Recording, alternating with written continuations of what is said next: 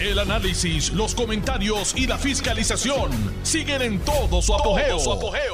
Le estás dando play al podcast de Noti1630, Sin Ataduras, con la licenciada Zulma Rosario. Miércoles 6 de julio del año 2022. Esta es su amiga Zulma R. Rosario Vega en Sin Ataduras por Noti1, la mejor estación de Puerto Rico y primera fiscalizando todos los días surge, alguna controversia nueva, todos los días.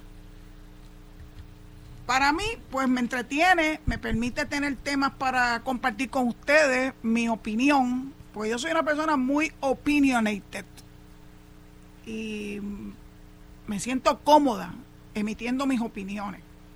Usted podrá estar de acuerdo o no conmigo, pero usted sabe que mi opinión es una opinión honesta, sencilla. Trato de que no sea ofensiva a nadie. Pero en algunas instancias, pues sí, puede alguien sentirse ofendido y quiero que sepan, por si acaso, que nunca es mi intención ofender a nadie. Y no es porque haya ocurrido nada, es que a veces uno se pone a pensar que uno asume ciertos, Ciertas, este, eh, ciertos roles en la vida. Eh, y que hay ciertos asuntos que están cerca del corazón de uno y que por más que uno quisiera dejar pasar, no lo puede dejar pasar, punto. Es que dejaría de ser yo. Así que aquí voy, aquí voy con la honestidad que me distingue, con la sinceridad que también he tratado de transmitir toda mi vida. Eh, la inmensa mayoría de las veces la gente entiende, y no necesariamente acepta, pero lo entiende. Pues yo trato de buscar la razón de ser de las cosas, eh, la justificación si es que hay alguna, buscar la parte positiva si hay alguna de alguna de alguna controversia. Y hay una controversia que se ha desatado en los últimos dos días y que uno sabe por dónde es que vienen esos tiros voy a hablarle de unas cuantas de esas controversias, pero una de ellas es el videíto casual de la detención de un individuo que algunos medios decidieron llamarle al anciano. Mire, ese señor tiene 63 años. Y han llovido las fotos del individuo en diversas actividades a lo que tiene perfecto derecho, porque de eso es que se trata la libertad de expresión. Pero es que se le nota, sin tener que escarbar mucho, que es un antigobierno, es un rebelde. Entre tantas cosas que ha publicado, es su postura sobre... Dios mío, sobre las vacunas. Su postura con relación al gobernador Pierluisi, su postura con relación al gobierno, de estas personas que parece ser uno de los extremistas que lamentablemente estamos viendo también en Estados Unidos, que piensa que el gobierno no tiene que meterse con ellos para nada y que pueden hacer lo que le da la realísima gana. Una persona que viola la ley de tránsito debiera saber que eso tiene consecuencias y para la mala pata del individuo, no sé si fue provocado. Yo a veces pienso que hay cosas que son provocadas. Que se metió con mis policías. Ahora voy a decir como dice el comisionado de la Policía de Puerto Rico, mis policías. Y yo me alegro que él utilice eso. Porque eso se llama sentido de pertenencia. Así que, comisionado López tiene toda mi aprobación, todo mi respeto que dentro del cuerpo haya pues manzanas podridas como en todas las profesiones. ¿Cuántos abogados que manzanas podridas no ha habido? Y los que faltan por descubrirse. Y en todas las profesiones, en todas.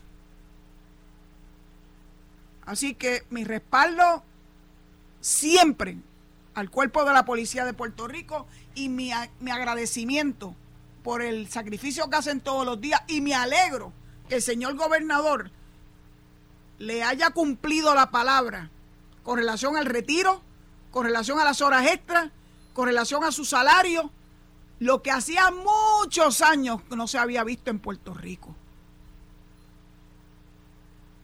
Yo creo que eso debe ser motivo de júbilo. Un gobernador que cumple. Y yo no soy una arrastrada de nadie, ¿saben? Yo las canto como las veo. Y cuando no lo hace bien, lo voy a decir igual. Cuando no estoy de acuerdo, se lo voy a decir igual. Siguen las controversias porque vivimos de la controversia.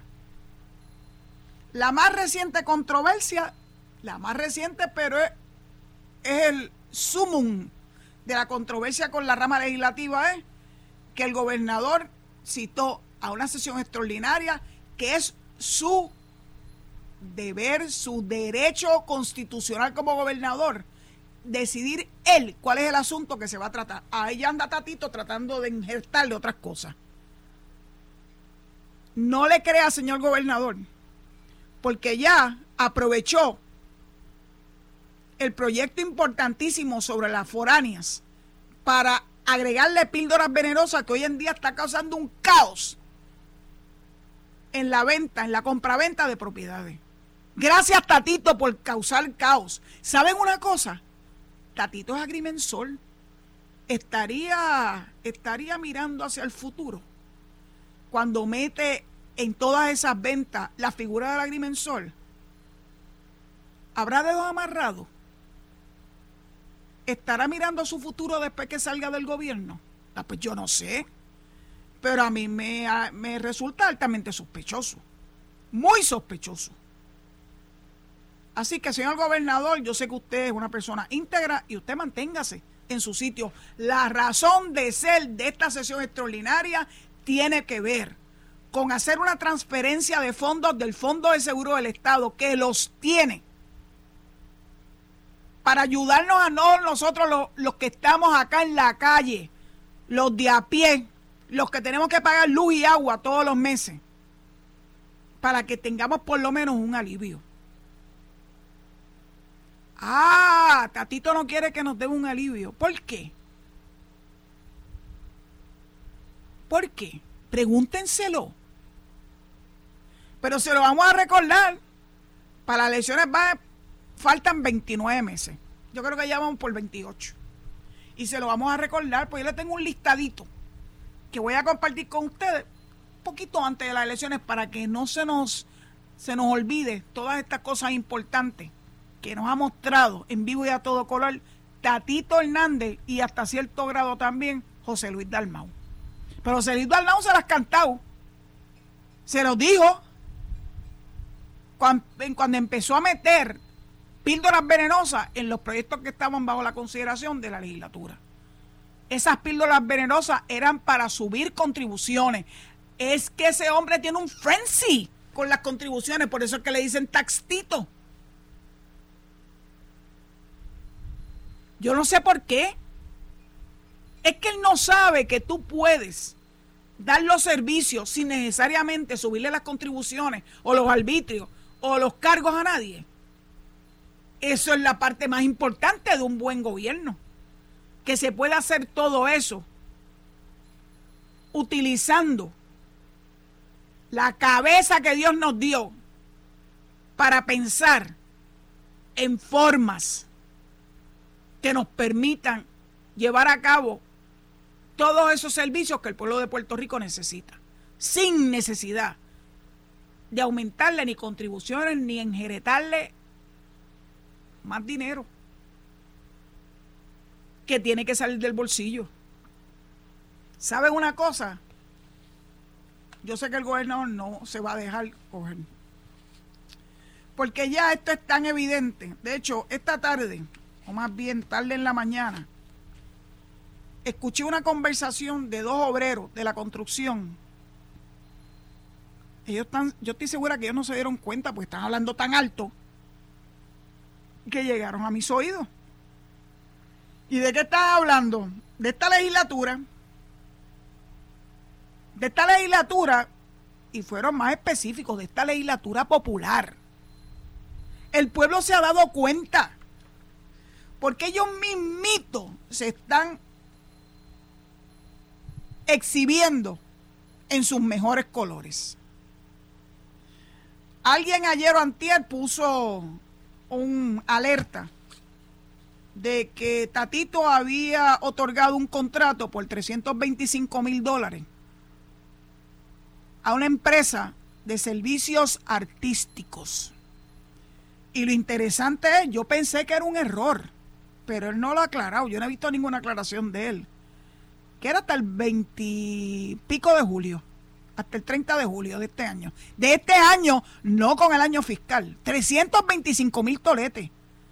Que está planificando Tatito que nos va a costar 325 mil toletes de dinero público antes del 30 de este mes. Estará hablando de la festividad o el entierro, no sé cómo ustedes lo quieren ver, de Lela, el 25. Servicios artísticos. Bueno, veremos a ver. A la persona o a la entidad que le dio el, el contrato, una entidad conocida. Es uno de los mejores eh, que logran coordinar eventos en el Choliseo y en el Music Hall que está de moda allá en el centro de convenciones. Así que se fue al top of the best. ¿Qué estará planificando? Bueno, ya lo sabremos. Ya lo sabremos. Bueno, tengo que entregar el micrófono brevemente para que se haga la pausa eh, antes de entonces la segunda parte del programa. Los espero de vuelta una vez concluya la pausa. Muchas gracias. Estás escuchando el podcast de Sin Atadura. Sin Atadura. Con la licenciada Zulma Rosario. Por Noti1630. Aquí estoy de regreso. Su amiga Zulma Rosario en Sin Atadura. Hoy, miércoles 6 de julio del año 2022. Fabricación de controversia. Hay un titular en el periódico de hoy, del Nuevo Día, que da la impresión de corrupción. El titular dice, intentó obtener la joya de la corona, refiriéndose a Oscar Santa María, con relación al municipio de San Juan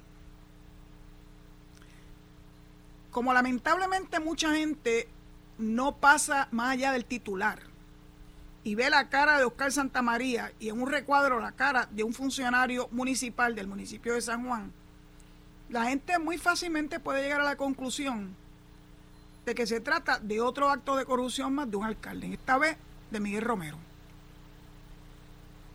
Si tú lees de lo que se trata, precisamente de la lectura profunda de ese artículo que tiene dos páginas, solamente puede llegar a una conclusión. Que la persona a cargo, a quien no conozco, y el alcalde Miguel Romero actuaron correctamente. ¿Cuál era el pescadito? Licitar y utilizar unos números muy por debajo de los que son razonables para dar un servicio en particular. Este servicio de recogido de basura, en este caso de transporte o transbordo de basura, con la intención de obtener la buena pro de esa subasta y posteriormente hacer lo que muchos han hecho durante décadas y décadas es que las famosas órdenes de cambio para seguir subiendo y aumentando el costo del servicio. Pero no los cogieron. No fueron los privilegiados que obtuvieron la buena pro en esa subasta. Eso se llama olfato. Porque muchos otros dirían, ah, pues es el mejor postor. Nos conviene económicamente, pero el olfato les dijo, ah, ah, aquí hay gato encerrado. Y no es hasta posteriormente que se sabe la calaña del tal Oscar Santamaría, a quien yo tuve la oportunidad de conocer brevemente, porque él llegó a darle servicios legales a una agencia de gobierno. Y en ese rol me llamó en par de ocasiones para hacerme consultas. Ese era el Oscar Santamaría que yo conocí. Un abogado, un simple abogado, de una agencia pequeña Después se convirtió en un mogul. Pero ahora sabemos cómo fue que se convirtió en un mogul. comprando a servidores públicos para obtener contratos multimillonarios y hartarse de dinero.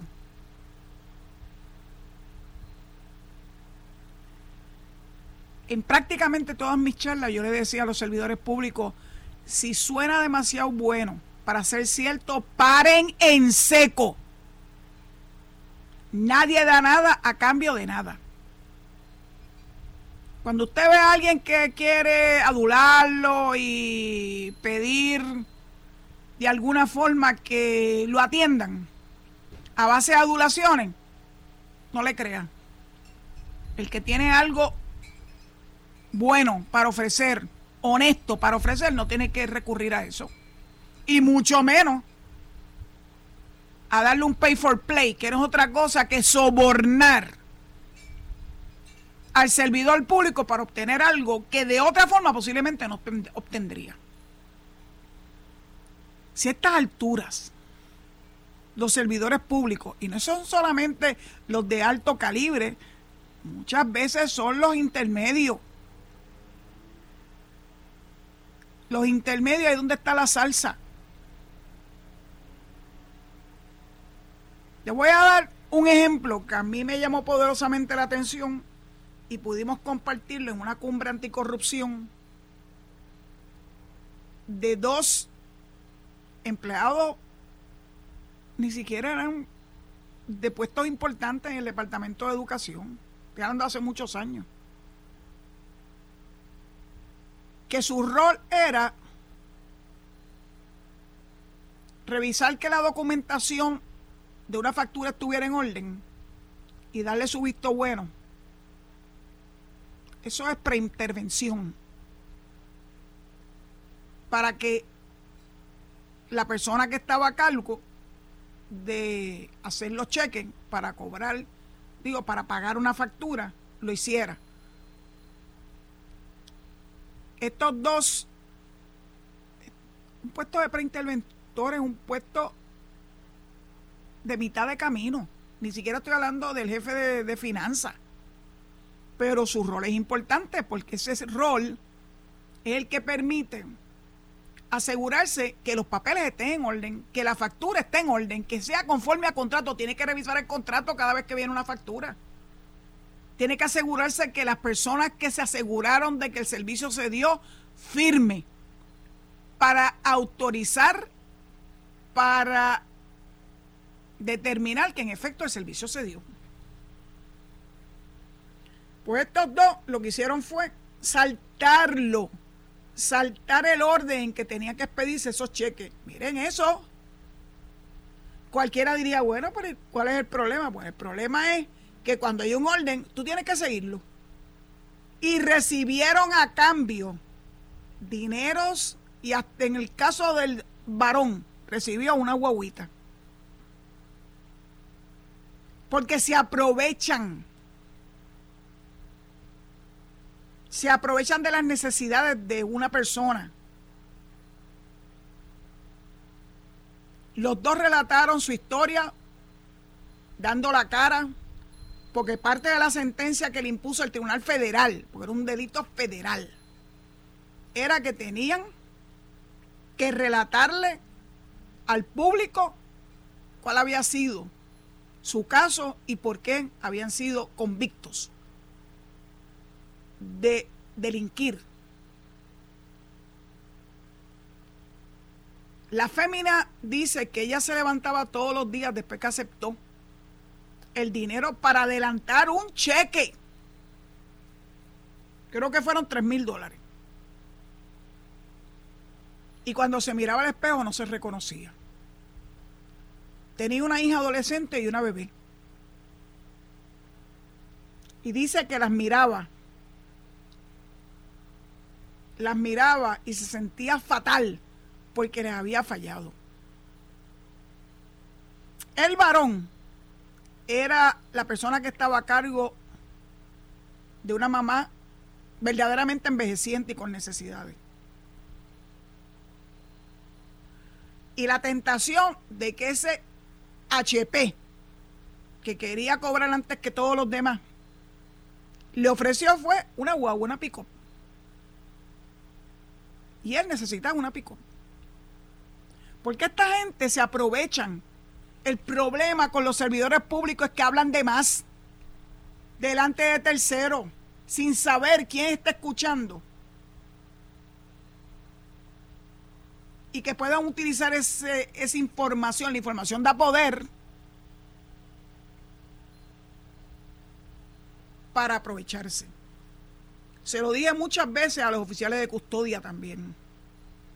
No hablen de más delante de los confinados. No cuenten sus problemas personales delante de ellos, porque le estás dando caviar, porque la información te da poder. Y cuando venían con el lloriqueo de que la doña, que si la ex, que si me está metiendo en el tribunal porque le debo tanto de pensiones alimentarias, le estás dando una información valiosa al que la esté escuchando, en este caso confinado. ¿Qué hacían? Pues se las ingeniaban para ofrecer dinero a cambio de, a cambio de que le permitieran entrar celulares o drogas, que se hicieran de la vista larga.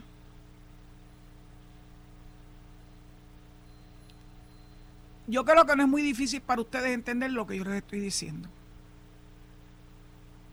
Es bien fácil caer si tú no estás con tus cinco sentidos alertas.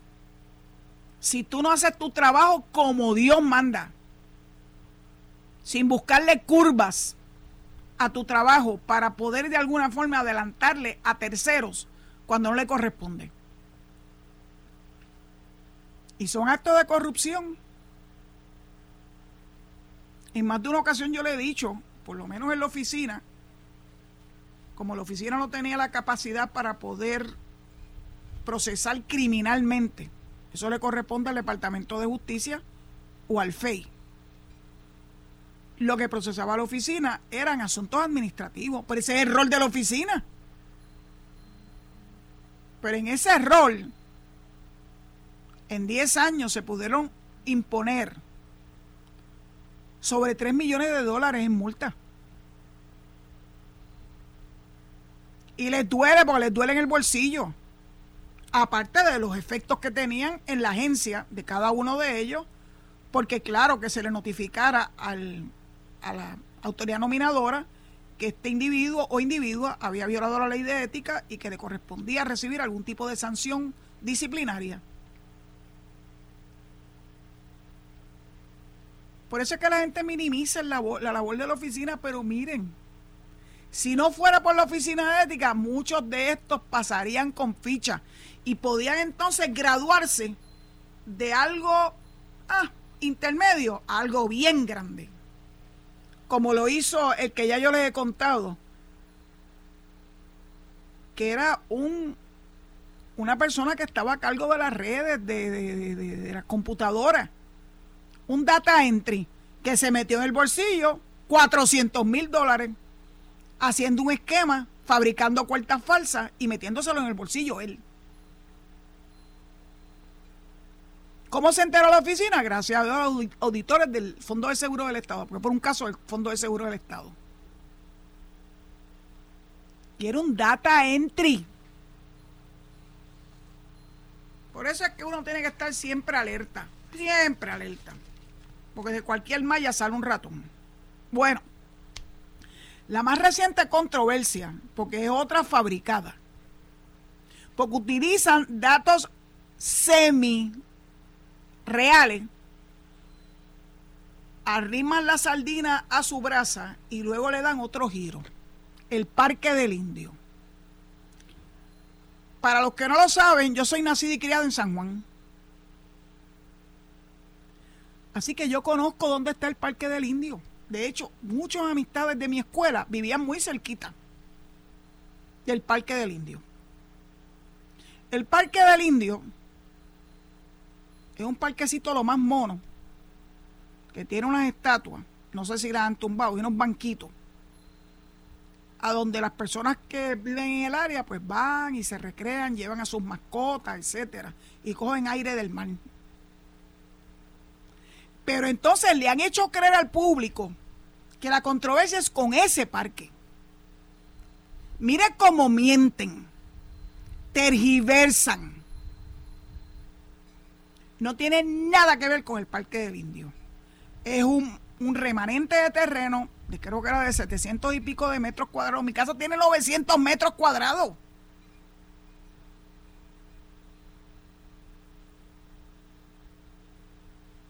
Que un individuo se mostró interesado, ofreció y por lo que dice la Secretaría de Transportación y Obras Públicas, que son los que tienen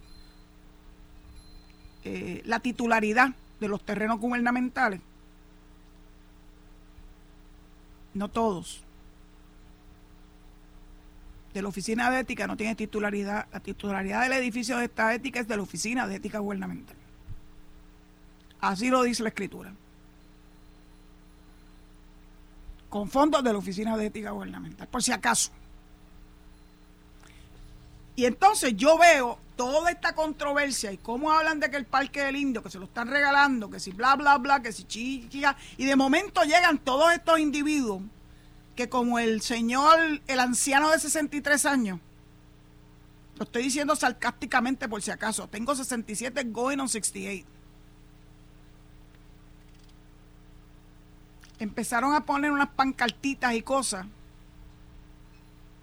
que si le estaban envenenando los árboles, que si le estaban cerrando el cerco, ese parque no era del uso de la comunidad, el que si es del uso de la comunidad, hay que usar la calle, el parque del indio.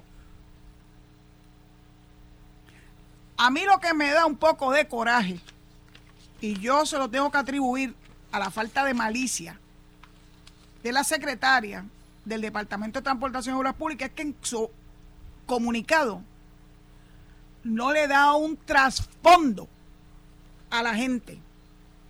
Solamente se dedica a decir que esa solicitud es del año 19. Claro, tratando de decir que no era cuando era ella la, la secretaria. Que fue el 3 de julio del 19 que el Departamento de Transportación Pública pidió al registro de la propiedad que se inscribiera a su nombre, que la misma fue sometida, estoy hablando de la, la oferta que hizo un tal Sender Shop, que leí por ahí que era un alto oficial de un de un comercio conocido en Puerto Rico y que eso fue sometido ante la consideración del Comité Evaluador de Disposición de Bienes Inmuebles.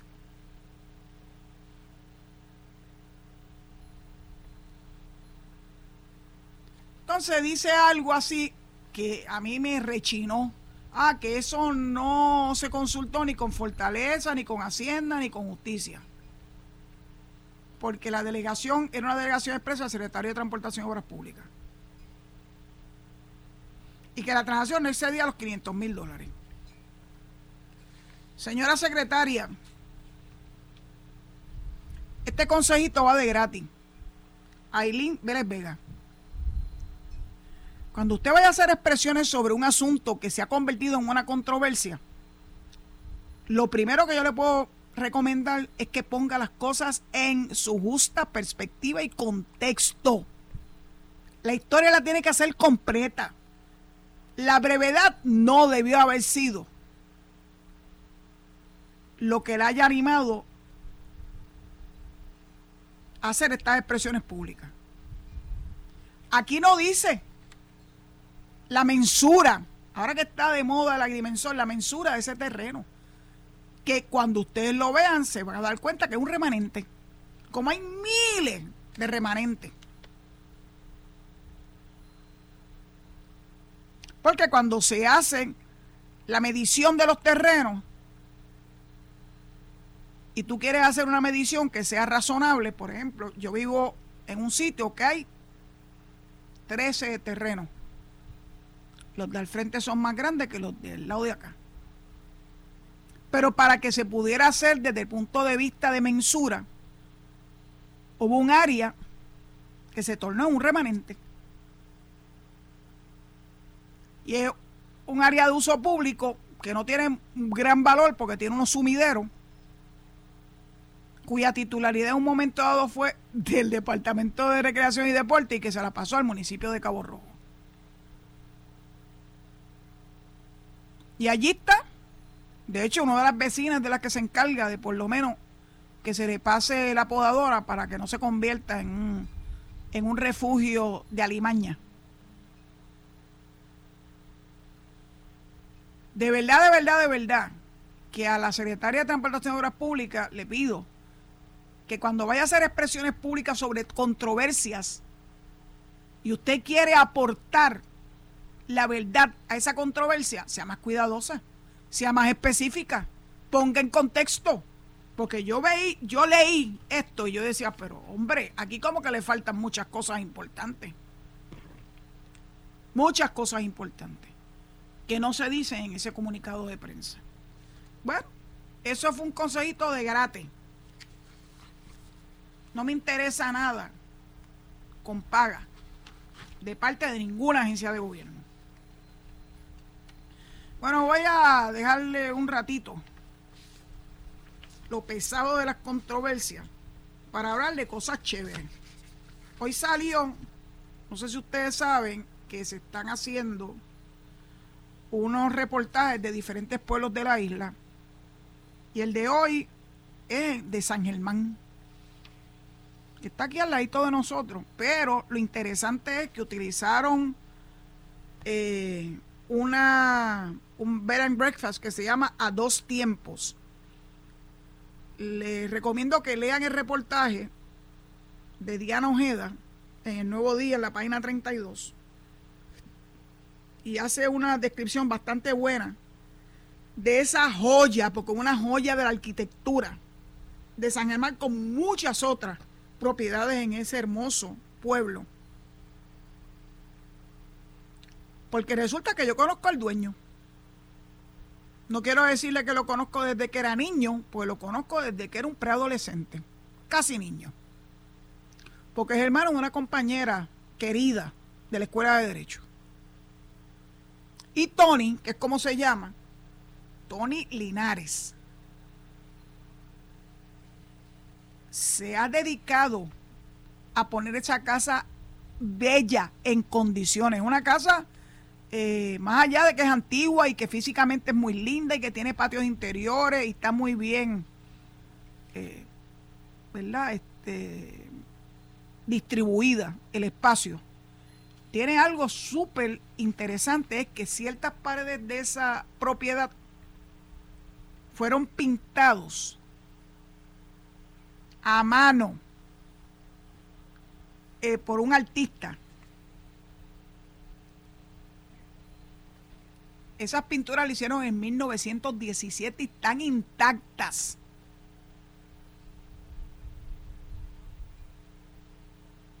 Algunas fueron restauradas mínimamente. Mucha de la pintura es la original de hace 100 años. Tony es chef, pero sobre todas las cosas una persona con una sensibilidad extraordinaria. Estuve en esa casa hace menos de una semana. Y ya yo había estado allí, pero me la volví, la volví a ver con otros ojos, sin imaginarme que iba a ser objeto de un artículo de periódico en el día de hoy. Me dio mucha emoción. Si usted quiere ir a un bed and breakfast muy especial, sencillo, pero rodeado de historia. Se lo recomiendo. Se llama A, de la letra A mayúscula 2 del número 2 a dos tiempos Bed and Breakfast. A través de la compañía de turismo, el área de Bed and Breakfast se lo va a conseguir. El sitio es espectacular, es sencillo, es histórico y se va a dar el gustazo de poder ver algo verdaderamente fuera de liga. Bendito, y antes de que, de que nos vayamos a la, ¿verdad? Hasta el día de mañana, quiero significar que nuestra comisionada residente consiguió en el Comité de Asignaciones de la Cámara Federal unos millones que van dirigidos a la construcción del Instituto Aeroespacial para la Investigación de la Universidad de Puerto Rico en Mayagüez. Hace como dos o tres semanas hablé de otro, otro proyecto hermoso que dirige alguien que yo quiero mucho porque es casi sobrino mío, el doctor Rafael Rodríguez en el, en el colegio de Mayagüez. Siempre será colegio, colegio. Colegio, siempre colegio. Un proyecto impresionante en unión con el área de, ¿verdad? del plato que se destruyó allá en Arecibo, pero que todavía está en funciones, no el plato per se, sino otras facilidades, y están haciendo un trabajo en conjunto. Así que me da mucha alegría que la comisionada residente Jennifer González haya conseguido fondos para la construcción de ese instituto aeroespacial de investigación en el Colegio de Mayagüez. 7.5 millones. Así es como se hace patria. Aprovechando todos esos recursos económicos que nos da nuestra ciudadanía americana para hacer inversiones importantes para la posteridad. Si bien es cierto que el asfalto es importante, porque las carreteras en Puerto Rico han estado en unas condiciones deplorables.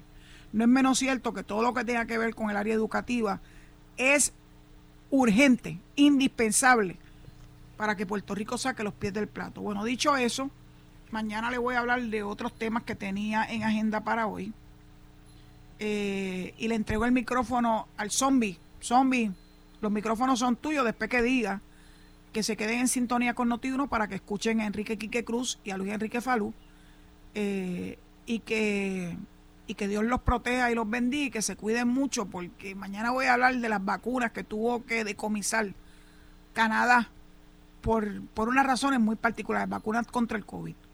No tiene nada que ver con las vacunas aquí en Puerto Rico. Será hasta mañana si Dios lo permite y muchas gracias por su sintonía. Esto fue el podcast de Noti1630, sin ataduras, con la licenciada Zulma Rosario.